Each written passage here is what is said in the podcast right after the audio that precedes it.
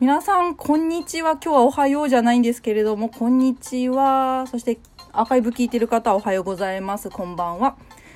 えー、ずっと可愛い、えー、空間を作る乙女カプセルを創作するリリー KG でございます。気さくにリリーさんと呼んでくださればと思います。いつもは毎週水曜日午前9時から10時の小1時間やってるんですが、本日はちょっと時間をずらして午後3時から、えー、4時の、えー、スペースラジオとなっております。えー、まあ、週の真ん中ですのでね、肩の力を抜いて週末を迎えるためのラジオ、ウェンズデートークというものをツイッタースペースで実施中でございます。ポッドキャストでも配信できるようにするために今、同時にレコーディングしております。まあ、トークテーマに合わせて、えお話をしていきますので、えー、生配信で聞く人もアーカイブで聞く人もそれぞれの形で、えー、楽しんでいただけるように発信していきますのでよろしくお願いいたします。ということで皆様、2023年の1月11日水曜日でございます。新年明けまして おめでとうございます。ごめんなさい、なんか声がガラガラでしたね。あちょっともう一度仕切り直して、えー、新年明けましておめでとうございます。本年もどうぞよろしくお願いいたします。えー、今日はね、あの、実は、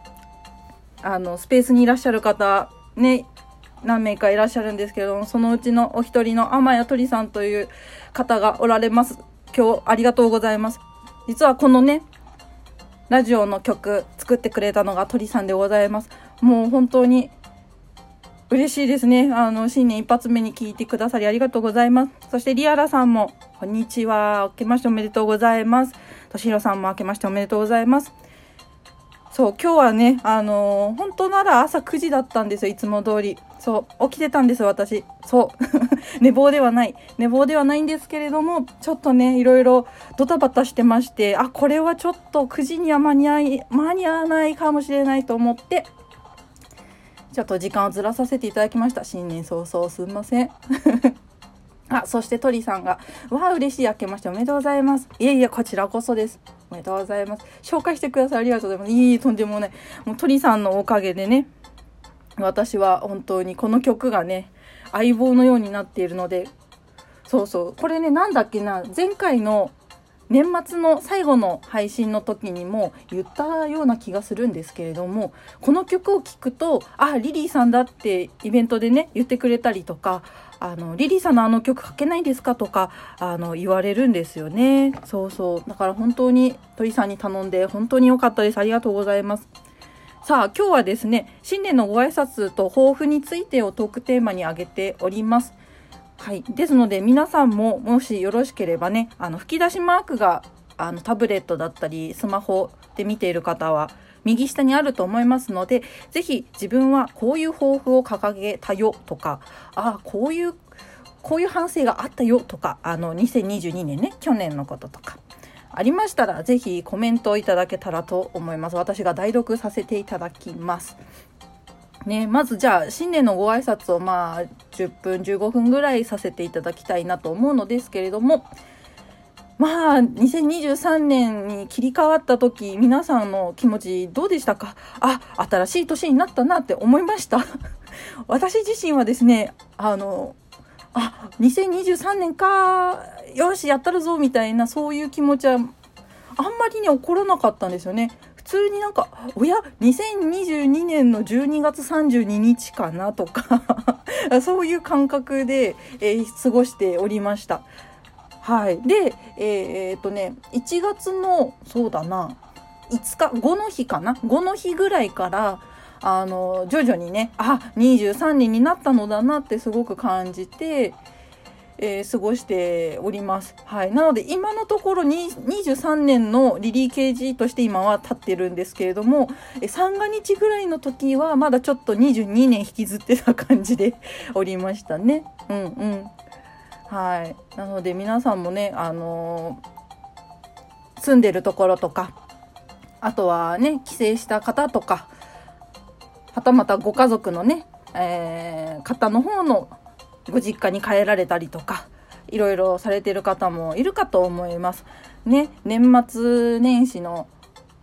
ご挨拶とか、あとは初詣とか、されたのではないでしょうか。私はまだしてないんです、実は。行きたいのですけれども、ちょっとね、あの、パートナーさんがまだちょっと仕事で帰ってこれてないんですね。で、2人で行こうっていう話をしているので、はい、まだね、ちょっと行けてないのが悔やまれるんですけど、まあ、帰ってきたらすぐに、あの、近くに、あの、有名な神社があるので、そこに行ってね、あの、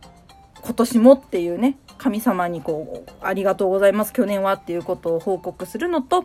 あとはね、今年の抱負とかを絵馬に書いたりとかしてね、過ごそうかなと思っております。本来ならもう終わってるはずなんだけどね。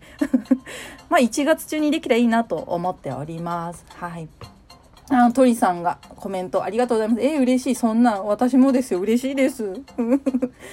えー、そして鳥さんからは、えー、2023年はもっと活動的になるぞとは思ってました。ああ、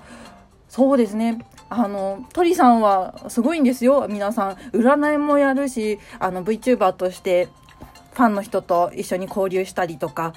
そして曲も作ったりね、歌われたりとかするわけですが、私から見たね、鳥さんは2022年の後半からめちゃめちゃ活発に活動されてたように感じるんですね。だからあのこの抱負というのはあの2023年はもっと活動的になるぞっていうのはすごいなんかアグレッシブさを感じますね。いや私もそのアグレッシブさを持って頑張らなきゃなと思いますが。ああなるほどね。いいですねいいですね。そしてリアラさん。あーんリアラさんもありがとうございます。今年もよろしくお願いいたします。いや、こちらこそよろしくお願いいたします。えー、今年は私も定期的にスペースをしたいが抱負の一つです。なので、リリーさんのスペースを拝聴して勉強させていただいています。リアルさん、あの、私でいいんですか？あの、ありがとうございます。なんだか、あの、そのように思ってくださって恐縮、恐縮です、本当に。まあ結構ね、あの、たくさんの人たちがスペースやられてますよね。これも多分去年ね、あの、クリエイターさんたちが注目をして、あの、活動的に、継続的にやられている人たちが増えていったように思います。ちょうど去年の私3月9日に、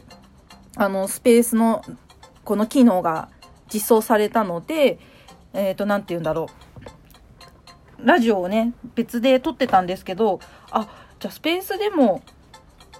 やっちゃえばいいじゃんって思ってそこから継続的に今に至るわけなんですけれども。ねでもそうだろう。うんそうだろうじゃないや。どうだろうだね。どうだろう。あの他の人たちのスペースの あり方っていうものがありますからね。例えばまあ一番元祖と言われてるのが褒めるスペースがねありましたけれども褒めるの他にもね占いをテーマにやられている方とかいらっしゃるからあ結構ねそのスペースの使い方普通に雑談として使っている方もいますしこうやって私みたいにラジオとしてこう発信したりとかしてる人たちもいますしねだから結構そのなんだろういかようにするかは本当皆さん次第だと思いますけれどもでもねリアラさんが定期的にスペースをしたいっていう抱負があの叶うと思いますので絶対今年は。はい、何かあれば、ぜひ私でよければ言ってください。私も、私でいいのかどうかわかんないですけど、はい、よろしくお願いいたします。一つね。あ、そして、かなえとさん、こんにちは。ウェンズデートーク、えー、新年一発目です。今年もよろしくお願いいたします。そして鳥さん、嬉しい、ありがとうございます。リリーさんのおかげでめちゃくちゃ頑張れそうな気がしてきました。いや、本当に、あの、すごいですよ。鳥さん。本当に。私はあんなに、なんだろう、こう投稿頻度を上げるぞって言ってこう継続的にね投稿を上げるっていうのは結構なねモチベーションが必要ですから難しいことですよ。そしてリリーさんのスペースすごく慣れてて安心しますよね。本当ですか？ああ、ありがとうございます。そう言ってもらえると本当に嬉しいですね。いやー、なんか、こうまだね、あの、ウェンズデートークとしては、あの、1年経ってないんですね。あの、配信というんですか？はい。えなので、まだね、まだまだなわけですよ。あの 1年を迎えるまではね、あともうちょっと、2ヶ月ちょっとですか ?2 ヶ月ちょっとで1年クリアになって2年生迎えるわけなのでねそれまではまだまだあの新米としてやらせていただいております。はいまあそんな感じで皆さんもね抱負ね言ってくださりありがとうございます本当に。ね抱負本当必要ですよね。うん、私もあのなんだろうこれからねあの皆さんにもお伝えしますけれどもあの新年一発目の抱負をあの、まあ、忘れちゃうなっていう人は、あの、携帯のところにメモでちょちょちょって書いて、いつでも振り返るようにしておけば、あいいと思うんですね。はい。えー、なので、えー、それをね、あの、いつでも見られるように、もしくはツイッターとかでもブックマーク機能がありますので、そちらでブックマークしといてね、後々こう見返すみたいな月1回は見返す。いや、半年に1回見返すとかね。なんかそういうのをちょっと心に持っていると、あ、あの頃の自分はこういうことを考えていたのか。ああ、そうだなってこう、すり合わせができると思うので、うん。あの、今ちょっと自分はずれてるな、こっち軌道修正した方がいいなと思ったら軌道修正すればいいし、あ、ずれてきてるけれども、今のスタンスの方がいいから、じゃあちょっと、抱負をちょっとあのリニューアルしようみたいなね感覚にもなると思うんですよね。うん、だからまあそこはなんだろ本当に自分のこうやりたいこととかがはっきりしてる人に限ってですよあのやりたいことがすごいなんかあの明確になってなければあのなかなか動けないと思うので何かしら一つでもいいと思うんですけどまあなんか掲げられればいいんじゃないかなと思っておりますよ。そして鳥さん、リリーさんはあんなにたくさんのクリエイターさんをずっとまとめててすごいなと思っていました。ありがとうございます。今ね、あの鳥さんがお話ししてくださったたくさんのクリエイターさんをまとめててというのはですね、あの私今別名義でアンドピクスという、えー、ドット絵師さんと、えー、私でですね、えー、ものを作ろうじゃないかっていうプロジェクトをしております。えー、第1弾なんですけれども、その第1弾のメンバーが70人以上いらっしゃいまして、えー、それで多分、鳥さんは、あの、すごいなと思っているんだと思うんですけど、ありがとうございます。ね、そうね、そのことについてもちょろっと今からお話しようかな。はい。では、新年のご挨拶は簡単ではございますけれども、えー、皆様、あの、健やかに、えー、そして、えー、健康に、え え共に、え歩んでまいりましょう。よろしくお願いいたします。本年もお願いいたします。では、え早速ですが、抱負についてお話をしていこうかなと思います。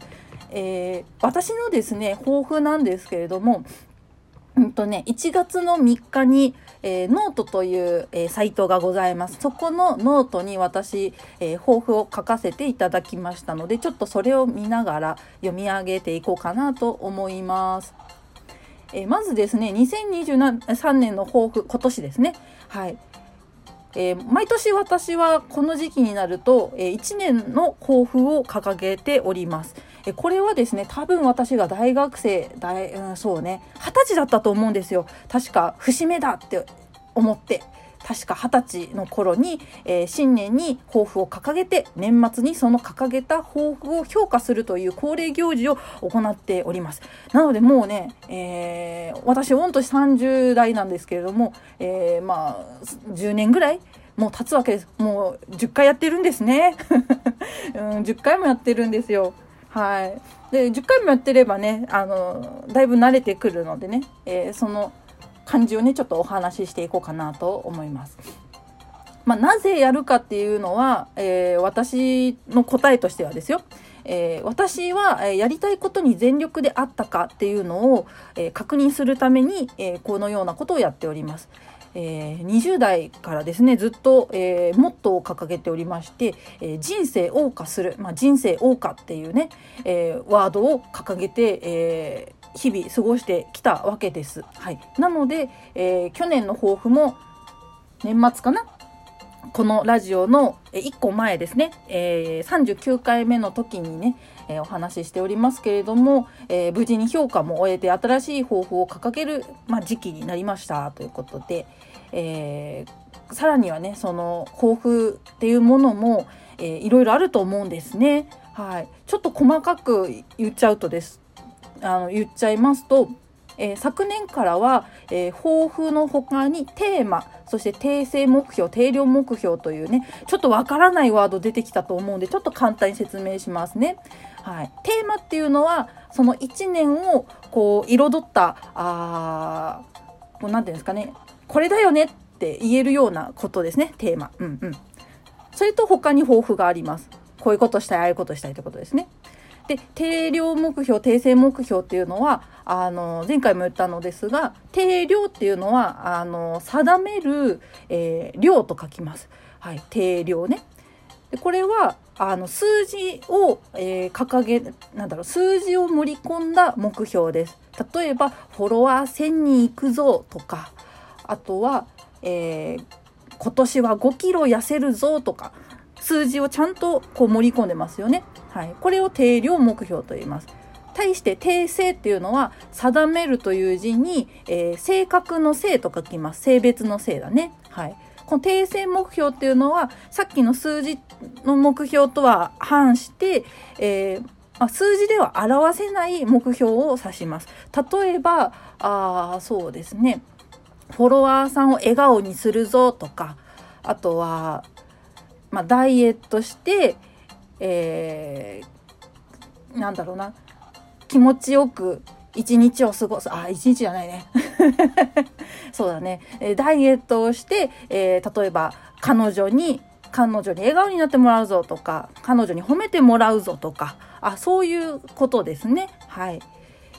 なので、えー、定量っていうのは数字を具体的に表した目標。定性っていうのは、えー、数字では表せない、えー、目標に、えーのことを言います。はい。で、私はそのテーマ、定量目標、定性目標、そして抱負の4つを作成して細かく、え長期目標や短期目標を立てやすくしていますと。はい。えー、書かせていただいてますけれども、まあ、それをね全部ここで言うのはあの長くなってしまいますし尺もあると思いますので、今回は、え私の2023年の抱負とテーマだけお話ししていきたいなと思いますよ。はい。あ、そして鳥さん、そうそう、そうです、そうです。定量目標は具体的な数字なる目標。そうそうそう。訂正目標は数字で表せない。ダイエットして褒めてもらうぞ。そうです。そういうことなのです。はい、これをねあのなんだろう掲げてますとあのなんだろう例えば一つの目標がクリアできなかった時悲しい気持ちになる人はいると思うんですね。なんですけれどもちょっと細かくして、えー、数字はクリアしなかったけれどもでも彼女をあの彼女には褒めてもらえたとかあそういうことで、えー、バランスを見てあ自分はこっちの目標が達成できた達成できてなかったじゃあ次どうするの？っていう次につなげることができると思うんですね。じゃあ次こそは5キロ痩せるぞ。で、今度は彼女を、彼女に褒めてもらえたから、今度は例えばそうですね、えー、まあ友達に褒めてもらうとか、そういうふうにステップアップをしていったりとか、横だったり立ってたってこうね、こう軸を伸ばしていくわけですね。はい。そうすることで自分があダメだった私本当にダメなんだみたいな気持ちにならないようにするためにもあの予防線になるかなと思いますので、はい、していくと面白いですよ。あそしてイさんこんにちは。骨もよろしくお願いします。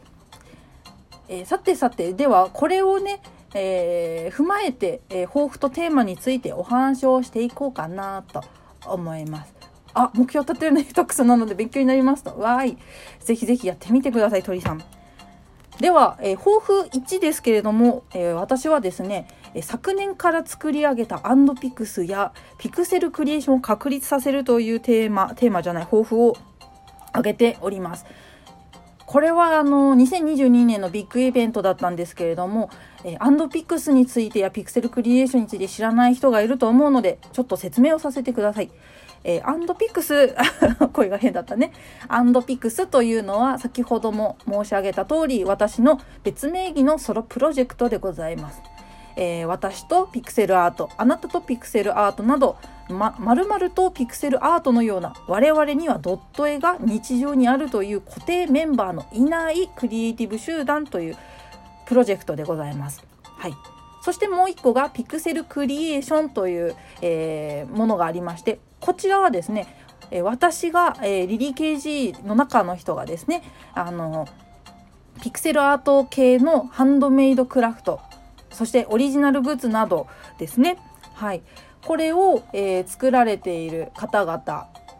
クリエイターさんですね。クリエイターさんを、えー、リンク集サイトにまとめている、えー、のがピクセルクリエーションと言います。はい。ドット絵やピクセルアートが好きなクリエイター様や購入者様の架け橋になるような特化型リンクサイトを目指して、えー、2022、えー、2020年に誕生したあものでございます。はい。で、このね、2つを私今別名義というか管理してるんですけれども、はい。これをね、2023年今年はもうちょっとね、こう、目立たせたいわけですよ。リリー・ケージもそうだけどね。うん。そして美和さん、明けましておめでとうございます。この間ありがとうございました。骨もよろしくお願いいたします。はい。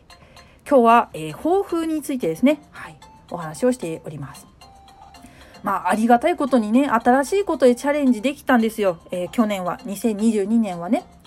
で個人的に考えているんですけれども、えー、リリケジとしては2020年から2021年いわゆる1年前と2年前ですああ23年前ってなのかな。はい。20年から21年で1たす1は2の時代は終わったと思っております。はい、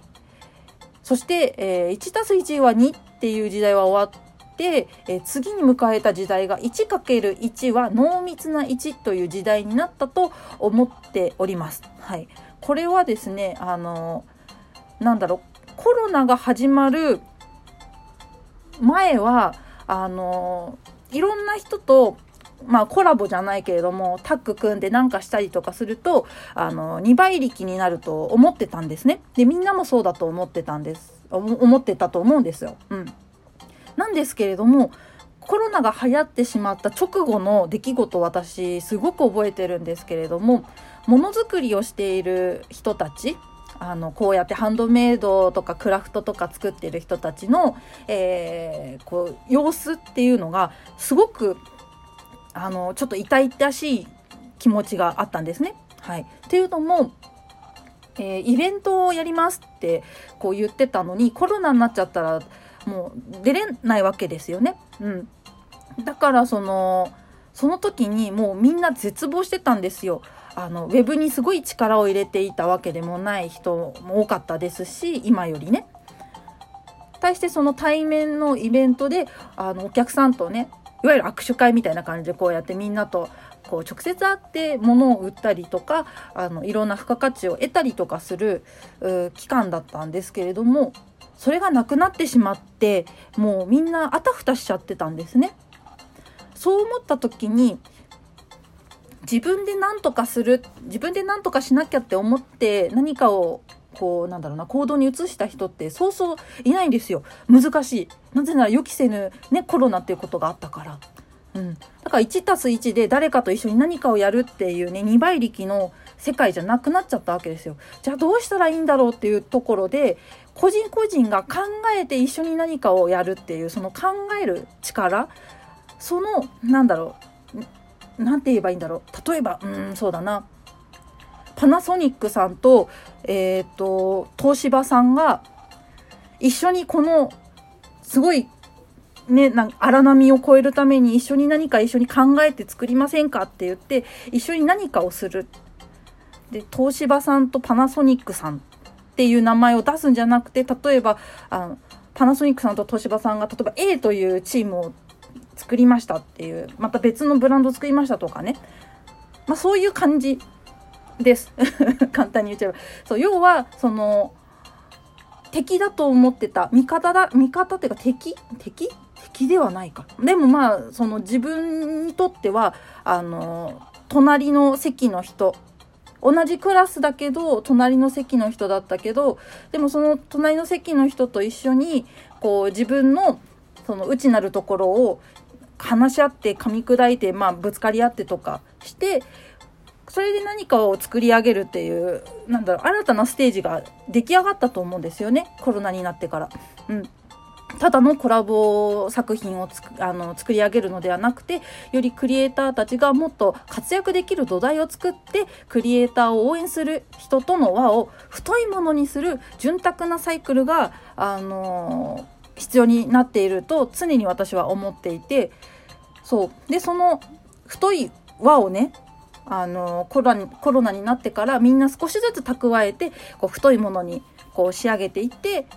でも3年経ったからだいぶねパイプというか太い輪が作られた人たちも多いんじゃないかなと思います。はいなので、え、昨年私が作り上げてきた育んできたこのピクセルクリエーションっていうものとアンドピクスという両活動は大事に力を発揮していく必要があるなと思っております。えー、なのでね、はい、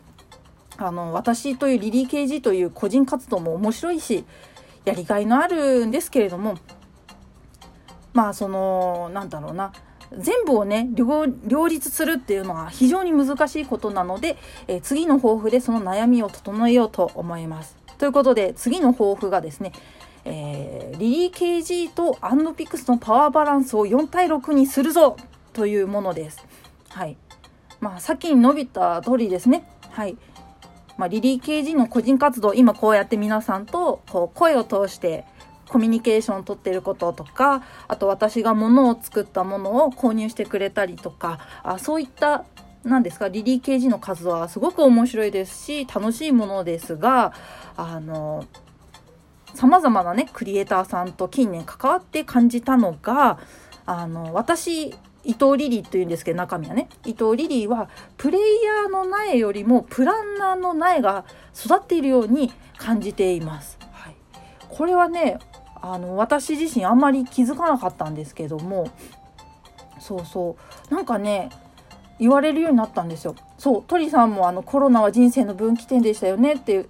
おっしゃってますけれども本当そうで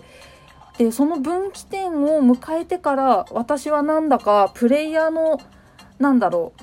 はなんだろう植木鉢にねこう植わってる芽よりもプランナーっていうね植木鉢の苗の方がなんかねちょっとすくすく育ってるんですね。はい、で私は結構その他のクリエイターさんと比較してどうかはわからないんですけど割と面白いことに貪欲なタイプだと思うので、えー、仲間内のクリエイターさんたちからねあ今リリーさんいいアイディアだったよとかリリーさんの頭が見て頭の中見てみたいとか言われることがたびたびあったんですね。うんでそこで今年は少しその能力をメインにさまざまなことを仕掛けていきたいなと感じました。はいもちろんリリー KG の、えー、活動というものは私の原点なので全くなくすわけでもないです。うん、なくしちゃいけないものだと思っています。はい、なのでパワーバランスを整える1年にしようかなということですね。はい、なので私のテーマという意味ではあそうですねうーんパワーバランスの1年みたいな感じなのかな？うんうん。そうそう。で先ほども言った別名義のねアンドピクスっていうものも3月にあのグッズ化する予定です。はい、でえー、ピクセルクリエーションっていうグループ、えーと、サイト運営もね、えー、実はグループ展を4月に開催いたしますので、はい、これはねあの両方とも私が前々からやりたかったことで、えー、とにかく私ドット絵が好きなんですね、えドット絵をより盛り上げたい気持ちもありまして、えそしてかつねどうしたらドット絵とものづくりというねこの掛け合わせの良さを伝えられるか2020年のそのコロナになってからすごく考えてきたんですね。はい、でその結果、えー、この双方の活動が誕生したわけなんですけれどもでまあそうですね。ちょっといろいろ思う点はあるんですがそれはちょっと割愛しましてまあリリー・ケージとしての活動もいいものなんですけれども、えー、ドット絵界隈全体を視野に入れたら、まあ、私のやりたいことのパワーバランスを整える必要があるなということでですね。はい。えそれで、えー、リリー KG の業務をちょっと抑えてねさっき言ったプレイヤーの苗がちょっとなんだろうプランナーの苗の方が伸びてるわけだからそちらをね伸びてる方をちょっとあの重点にね育ててみようかなと思っているのでうーんまあスロースローペースに見えるかもしれないけどやることは増えてるのでねはい変わりないかなと思います。そして抱負3つ目は、えー、新居での活動定着というのがあります。これはちょっとプライベートなことなんですけれども、私3月に引っ越すんですね。はい。で、パートナーさんのおかげもあってですね、我々新居という家を持つことになりまして、えー、新しくね、あの、作業場を作り上げていくこととなりますので、えー、これをね、えー、3月に引っ越しということはですよ、皆さん逆算してください。えー、正直2月からまあ5月ぐらいはすごい過酷なスケジュールになることが判明してるわけです。はい。でもまあ自分がやりたいことはね、全うするのが筋なのでね、ちゃんと、えー、行っていきたいなと思いますけれども、まあ、新たなね、え場所で皆さんとこうやって発信をね、発信を通してつながっていければいいなと思いますので、え今年はその新しい場所でもね場所っていうかもう物理的な意味でですけど、うん、それをねちょっと楽しいものにしたいですね。はい、という感じでございます。そして鳥さんからありがとうございます。えー、2022年はリリーさんのアイディアが有言実行されている素晴らしい1年だったと思います。しかもその中で自分の活動もすごく活動的にされていましたし、まあありがとうございます。そのように思ってくれて嬉しい。いやいやいや、もうね、ありがたいですね。まあ、なんて言うんですかね。思い返せばなんですけれども、2022年の私のアイディアがね、その、有言実行されたって鳥さんがおっしゃってくださいましたけれども、これもね、あの、フォロワーさん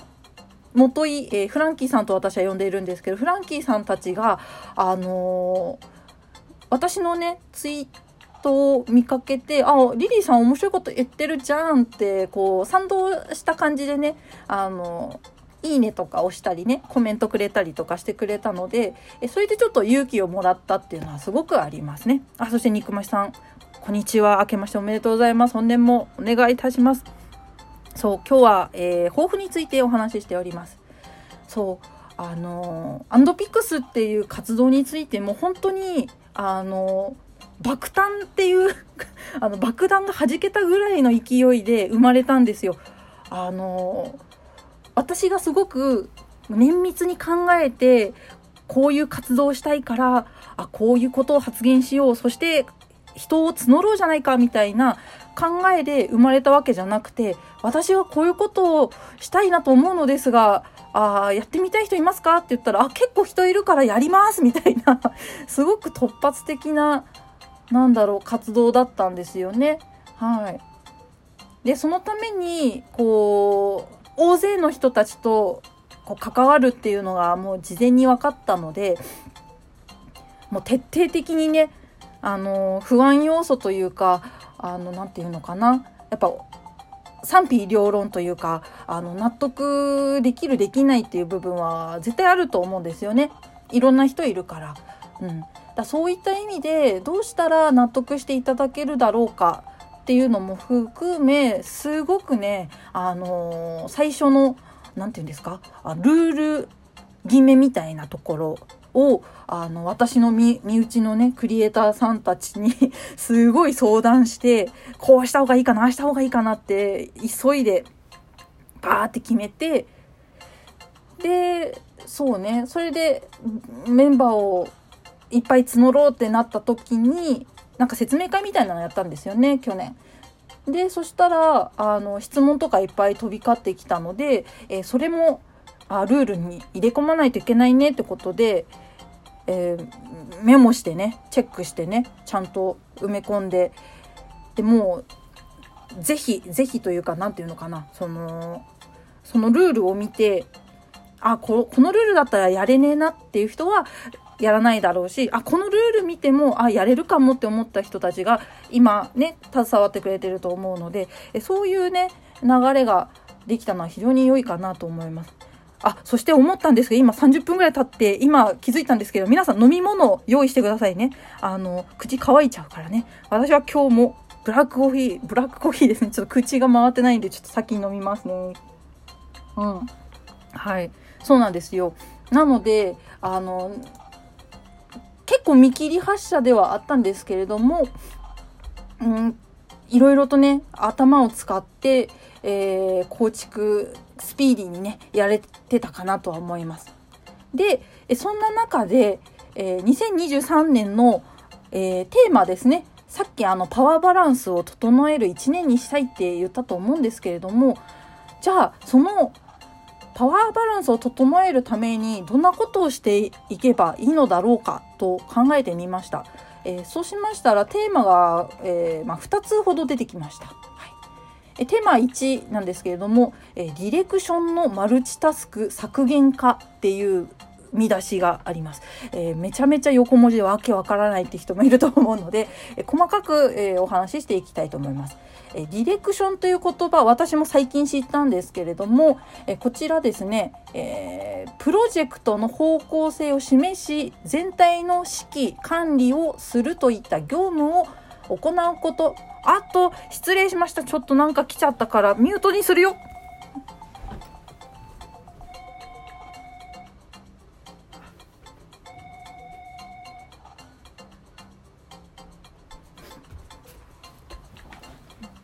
よいしょ失礼しました。なんか別の、なんか知らない人でした。すいません。またなっちゃうかもしれないけど無視しますね。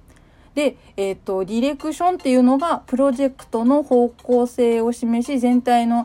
指揮、管理をするといった業務のことを指します。はい。ってことは、その、えー、方向性と、えー、まあ、管理ね、全体の管理とか指揮をする上でのマルチタスク。まあ、これは言ってしまえばいろんな四方八方にあるやることですねやることがバーってバーってあるわけですよ。はい、それを削減していくわけです。無駄なことをこうそりをそぎ落とそうねっていう話ですね。はい、でこれは分かってくれる人がいない前提でお話をします。はい、分かってくれてる人もいると思うんですが分かっってないあのこれどういうことなんだろうっていうハテナが浮かんでる人がいることをね想定してお話ししますと、えー、私がやりたいことってさっき言ったあのドット絵界隈を盛り上げる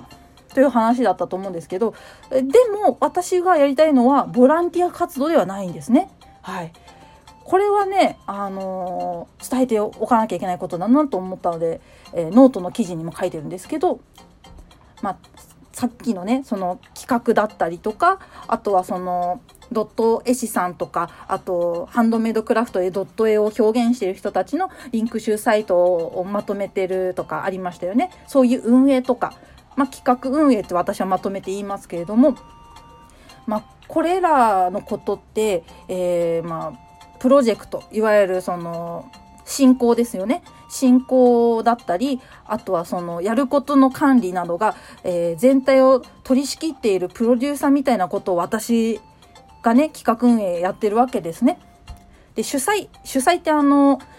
あれです。えっ、ー、と、なんだろう。開催の際じゃない方の主催ね。はい。あの、先導してる方の主催です。主催といえば早い話なんですけれども、私はこれをビジネスとしてやりたいわけです。ただ、ちょっとビジネスっていうと、わ、うさんくせえって思う人いるかもしれないから、もうちょっと付き合って聞いてほしいんですね。はい。ビジネスと話したのは、私が今フリーランスで一応活動しております。開業届を提出して、えー、まあ、活動してるってことですね。はい。でこの、えー、フリーランスで活動している中で私のアイディアや企画したものっていうのは、まあ、いわば、まあ、ブランドって言ったらすごくなんだろうな分かりやすい言葉でちょっと説明してるのでブランドっていうとちょっとあのなんだろうおっかなびっくりしちゃうかもしれないんですけど、まあ、ブランドいわゆる顔だと思っているわけですね。はい、でものづくりをしていてすごく感じたのは世界観というブランディングがどんなに大事かということを痛いほど目の当たりにしたわけですね。はい、そう。なんだろうな、あのー、結構ね、ここ、すごく、なんだろう、思うんですけれども、えー、クリエイターさん、いわゆる絵を描く人だったり、まあ、ドットイさんもそうですね、絵を描く人だったりとか、もうフリーランスで一人で何かをクリエイトしている人たち、すべての人に言えるんですけれども、えー、これはリリー・ケージの考え方です、考え方ね。えー、そのなんだろうな、結構、その私ってそんなプロじゃないから敷居低く、そして値段を安くみたいなね、価値低くみたいな、あの、心持ちでやってる人とかが、なんか多いような気がするんですね。それは、そのお客さんが手に取りやすくする値段を設定しているかもしれないんですけれども、ちょっと待ったと私は言いたいんですよ。はい。なぜならば、えー、なんだろう。大企業さんとか工場さんとかが、えー、大量生産とかしてるわけじゃないですか。えー、その大量生産しているサービスだったりとか、あと、物の価値とかつけてると、個人税はそこに引っ張られて値段をつけるっていうのは私はどうもおかしいなと思うわけです。はい。個人税は個人税なりの、あの、すごい、その、なんだろう、さっきも言った世界観とかね、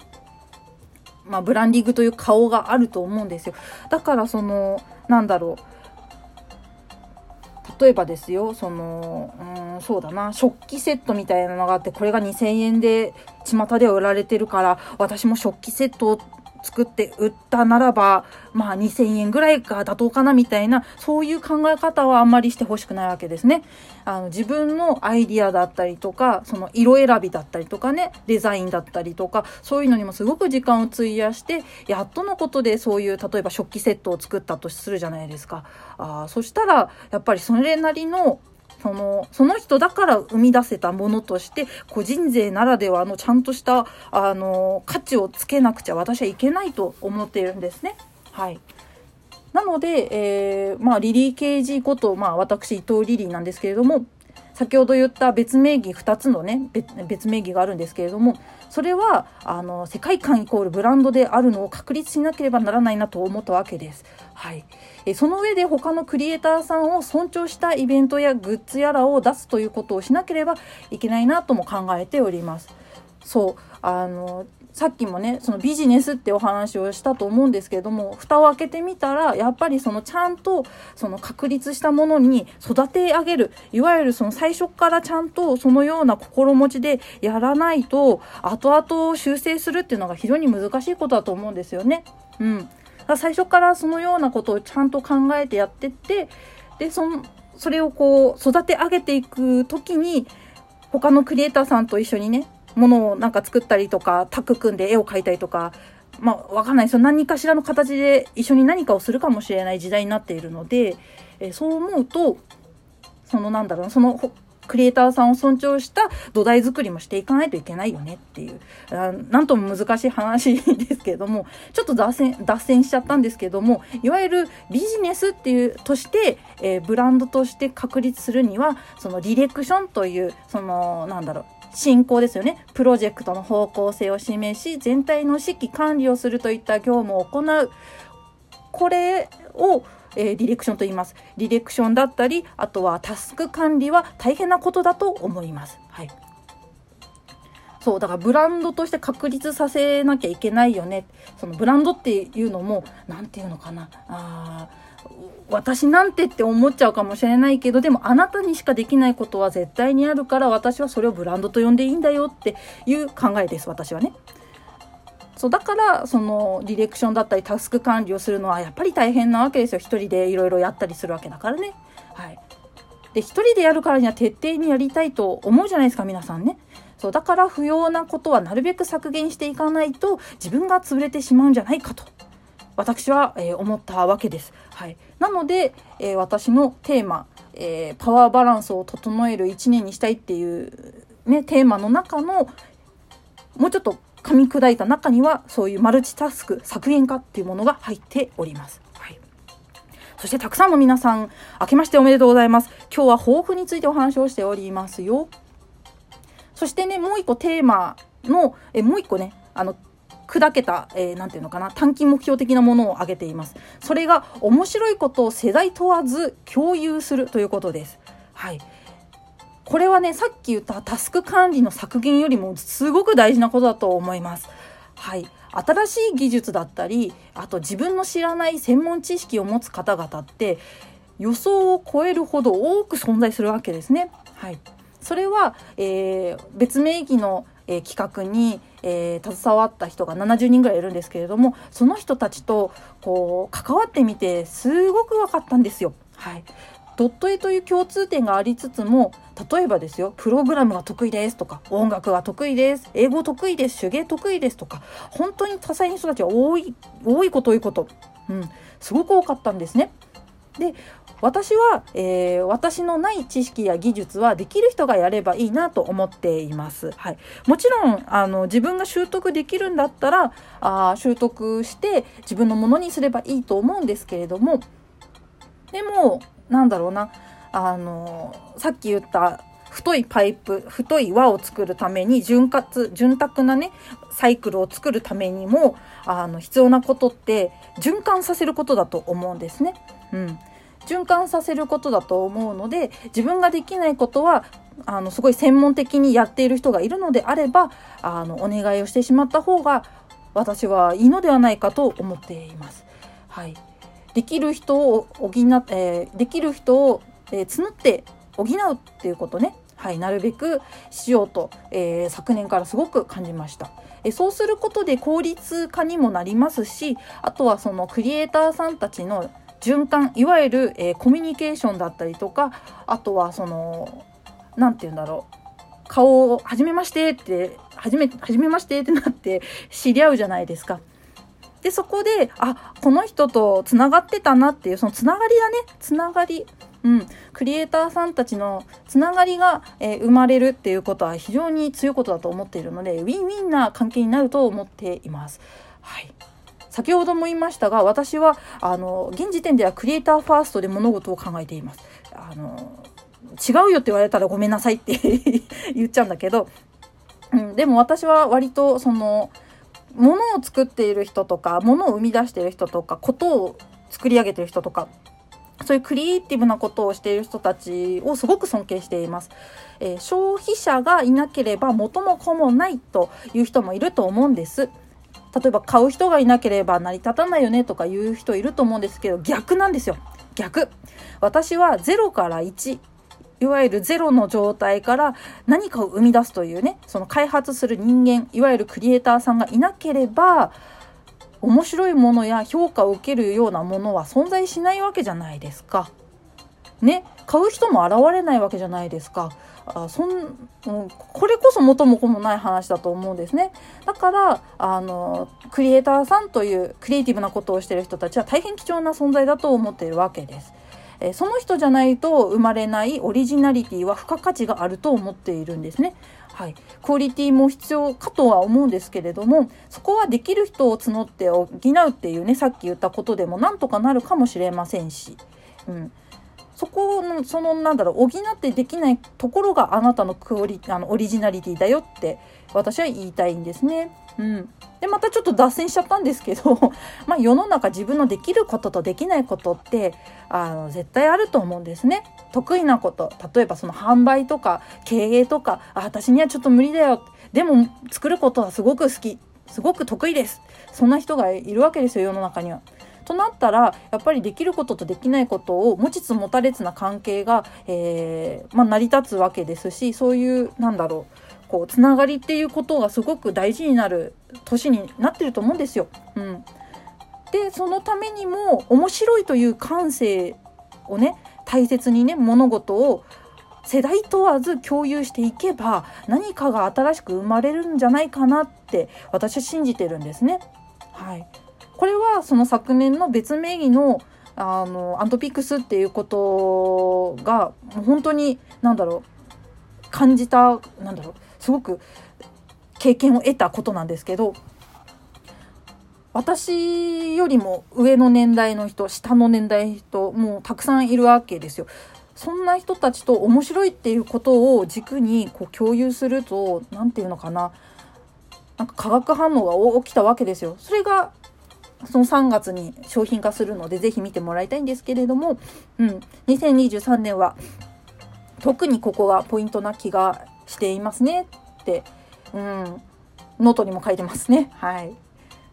そしてまあ最後にですね、まあ、長文ちょっとザラザラと読みながら解説しながら申し訳なかったんですけれども、まあ私のこういうね、えー、ドット絵とものづくりをもっとみんなにしてもらいたいので、まあ、きっかけになるようなことで面白そうだなと思ったことは積極的にやりたいなと思っております。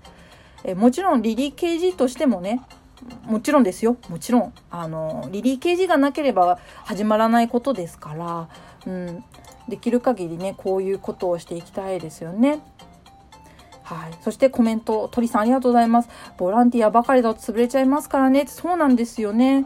そうそうそう。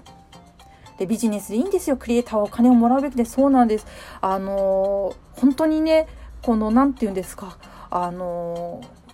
生み出すことの大変さを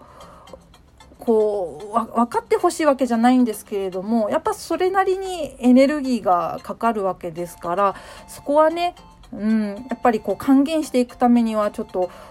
お金というものだったりとかあと他のものでなんかこう対価が得られるかもしれないんですけれども、まあ、分かりやすいのはお金だと思うんですよね。うん、そういった意味では、うん、ちゃんと受け取るものはちゃんと受け取った方がいいわけですよ。そのクリエイターさんをねもっと活躍の場をなんだろう広げていってもらいたいですしね。うんえそしてクリエイターファーストありがたいですね。まあ私もなんだろう、自分自身もクリエイターです。はい。なので自分も大切に思うんですけれども、やっぱりその自分を大切にするがゆえに、あの、他のね、クリエイティブなことをしてる人もやっぱり尊重していかないといけないなと思っているので、そうですね。まあもちろん自分も大事にしますけどあの他の人たちのことももちろん考えて行動していきますよっていうのを2023年は掲げていきたいなと思っております。はい、ということで何ということでしょうもうちょっとであと10分ぐらいで終わってしまいますのでえ先にですね、えー、年始め最初のね、えー、お名前を読み上げたいと思います。はい最後まで聞いてくれた方をいつも純不動で、えー、読み上げをさせていただいております。えー、私が見えてる順番ですけれども、今から、えー、お名前を読ませていただきます。スペースで聞いてくださっているみわさん、甘やとりさん、かなイとさん、プチトマトラブさん、としひろさん、ぜいさん、最後まで聞いてくださり、ありがとうございます。そして、アーカイブで聞いてくださっているあなたも、本当にありがとうございます。今年もよろしくね。ということで、えー、ウェンズデートーク第40回目の配信、そして2023年初っ端の配信、えー、抱負についてでございました。まあ、ちょっと、なんだろう、熱くなっちゃった部分もありますし、なんかうまくまとめられてないなという気もするんですけれども、まあ、そんな感じで、えー、なんだろうな、ブログだったりとか、まあ、メモ帳、あのー、なんだろう、普通に紙とかでもいいですけど、あのー、スマホとかタブレットとかのメモ帳に、ちょっとしてね、ちょっとしたか、ちょっとした抱負、えー、テーマ、そして定量、訂正目標みたいな感じで、えー、ちょっと書いておくと、皆さんも、えー、後に振り返った時に、その自分の、ああ、2023年の最初の起点となった日には、ああ、こういうことを考えていたのだなっていうのがわかると思うので、ぜひね、やってみるといいですよ。はい。合わないこともあるかもしれないからね、その相性もあると思うので、あの、強制はしませんけれども、ちょっとやってみると面白くなったりするのでねゲーム感覚でやってみてください。はい、ということで、えー、今日はねちょっと午後のね開催で本当に申し訳ありませんでしたが、えー、来週は18日の水曜日ですね。はい。18日水曜日、そうだな。何をしましょうか。何を話しましょうかね。うーん。あ、そうですね。多分18日だったら私そうね。あのさっき言ったあの初詣がまだなんですね。はい。だからもう初詣のお話ができたらいいなと思いますので、えー、来週は初詣のお話をしようかな。であの時間帯はえー、いつも通り9時、朝の9時から10時ですね、生配信していきますので、まあ、聞ける方はぜひまた9時にお会いしましょう。私ちょっとね、今日本当に申し訳ありませんでした。時間帯がずれ込んじゃってね。うん。まあ、こういう時もあるかもしれませんので、ちょっと、あの、気長に受け止めてくれたら非常に嬉しく思います。はい。さあ、じゃあ、まずはスペースの皆さん、ちょっとお待ちくださいね。アーカイブの皆さんとさよならをしたいと思います。では、アーカイブの皆様、2023年もどうぞよろしくお願いいたします。お相手はリリー・ケイジでございました。それでは皆さんまたね